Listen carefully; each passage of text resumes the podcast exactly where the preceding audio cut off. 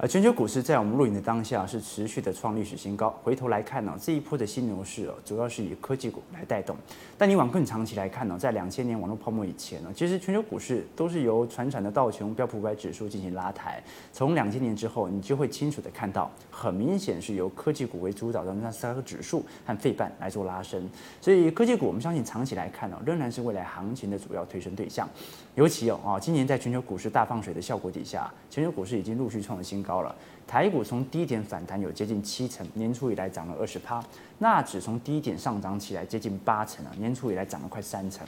不过金融股就比较惨了哈，啊年初以来顶多不挣不赔，呃三月以来也才涨三成多。也就是说这一波的新牛市真的都是以科技股来带动。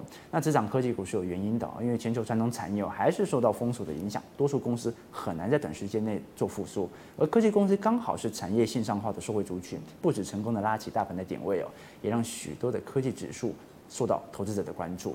那网友最近不断提问到一些港股的问题，尤其是港股里头的科技股，想问我是否有一些补涨行情可以期待。我们今天呢就花点时间特别来梳理一下。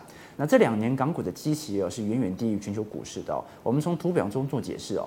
日本股市今年年初以来涨了六点一三个 percent 哦，低点以来涨了三成五哦。道琼年初以来涨了一成，低点以来涨了四十四 percent 哦。标普指数上涨了十九个 percent 哦，低点以来上涨四十六趴，所以你这样子来看哦，那台湾加权指数表现的也算不错，但是但是重点来喽，各位可以看到上证指数哦，从年初以来上涨了十一趴，低点以来上涨两成哦，略输给全球股市哦，但是你看看港股，年初以来还是负的三点五个 percent 哦，三月低点以来啊，即使上涨了十九趴，还没有办法突破前高，港股。相对于全球股市对照起来哦，算是偏弱势。那么问题来了，全球股市都涨到这种点位了，所有投资者都在找寻具有补涨空间的价值股，涨多了肯定是不太敢追啊。但是没涨的会不会也有问题呢？所以港股到底是还没涨，还是它就不应该涨？今天我们来做进一步的探讨。好。这个以史为鉴，可以知兴替知兴替哦。这个港股的历史的 P/E ratio 本益比哦，大概是七到二十三倍，极端值哦也到过六倍。如果我们把一九八二、一九八三的中英谈判，还有零七年的非理性繁荣啊特例先去掉的话，大概在八到二十倍之间。平均大约在十三到十五倍啊，低于十倍就是低估状态，高于二十倍左右就是一个高估状态哦。所以，我们通过上图哦，现在港股大概也就十五倍左右哦，但相对于全球股市都在一个高基期水位上，你像台股本益比都已经破二十了，港股很明显的从基期上还是偏低啊。如果明年还是一个多头，港股照理来讲是到了找寻安全边际股票的时候了。有句话是这么说的：涨时重势。跌时重值，大家从今年的道琼和纳指走势就看得出来哦。纳指就是全球资金的火车头，带动科技股一路的向上过关斩将，所以涨时重势。道琼的涨法就属于特定的价值股了，因为跌时重值嘛，都是基本面相对有支撑，在多头回复时哦，能够大幅上涨的。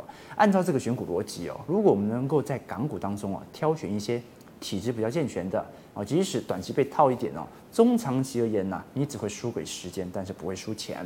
那我说说我的看法哈，我认为港股的科技股是具有补涨空间的。我们刚才提到，全球都是科技股在涨，未来的趋势也很明朗。只要不是这个系统性风险，只要以防了系统性风险呢，呃，只要如果我们能够找到具有一些补涨空间，但同时又具有一些科技股色彩的。我相信是有机会的。我们都很清楚，拜登上任之后，对于中概股的打击一定会减弱，更平稳的处理美中关系哦。我们假设明年是牛市哦，那么资金必定会流入今年受创极深的这些中资和港资的科技股哦。那么以中国为主导的东方的新经济市场啊，现在有三大优势。第一个就是享有 Z 世代的人口红利。什么 Z 世代？Z 世代就是九五年到零五年出生的人呐。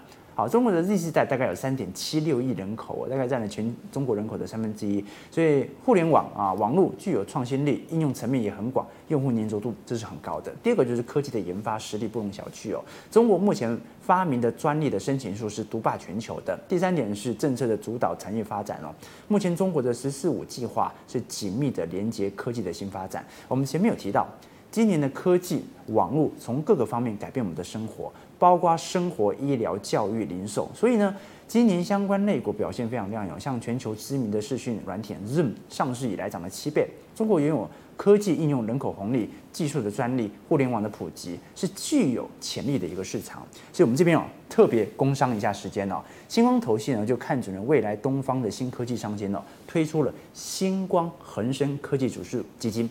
呃，星光恒生科技指数基金呢的选股特色有几点呢？第一个就是香港交易所主板的挂牌啊，大概有两千一百五十档。那第二个筛选门槛呢，就是呢以科技具有高度相关的，然后研发的投入资金占比有大于五趴啊，年度的营收增长有大于十个 percent，就挑出了七十六档。最后最后按照总市值找出前三十大的企业哦，总共有三十大。所以呢，这就是我们的恒生科技指数哦。好，所以这档新光恒生科技指数的基金的募集期啊，是从二零二一年的一月十一号，发行价格是净值十块钱呢。这档基金呢有三大特色啊，第一个就是掌握新经济的独角兽，第二个是网络新基金的成长股，第三个呢则是有动态的配置，会分散风险。刚才讲了有三十档嘛，所以。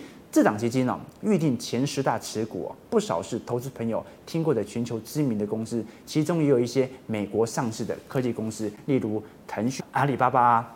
可见呢，它的挑股水平呢是具有国际上的一个水平点位的，所以从基本面上来看的话。绝对是没有问题的。我们期待的是哦，它的补涨空间可以陆续的浮现。错过美国科技股涨幅的科技朋友们嘛，呃，你想要搭下一班的科技股成长列车的朋友，你可以考虑看看哦，这一档掌握东方新科技啊、呃，迎接东方新经济的星光恒生科技指数基金。今天影片到这边，感谢各位的参与，我们下期见，拜拜。